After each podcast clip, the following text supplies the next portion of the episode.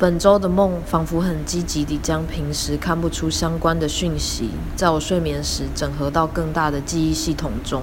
更多更日常的片段以带有隐喻的姿态降落了。某一晚，我突然体验到读到的文字，在触摸身体某部位时，出现了忧伤感的意思。突然之间，情绪涌上来。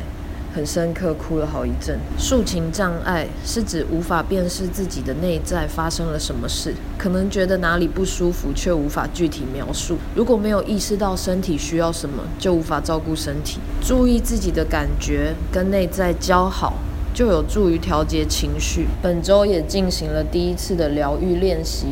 我和对象说，希望他能回去练习辨识自己内在的感受。他问我是什么意思。我说养猫的时候不是都会帮猫取名字吗？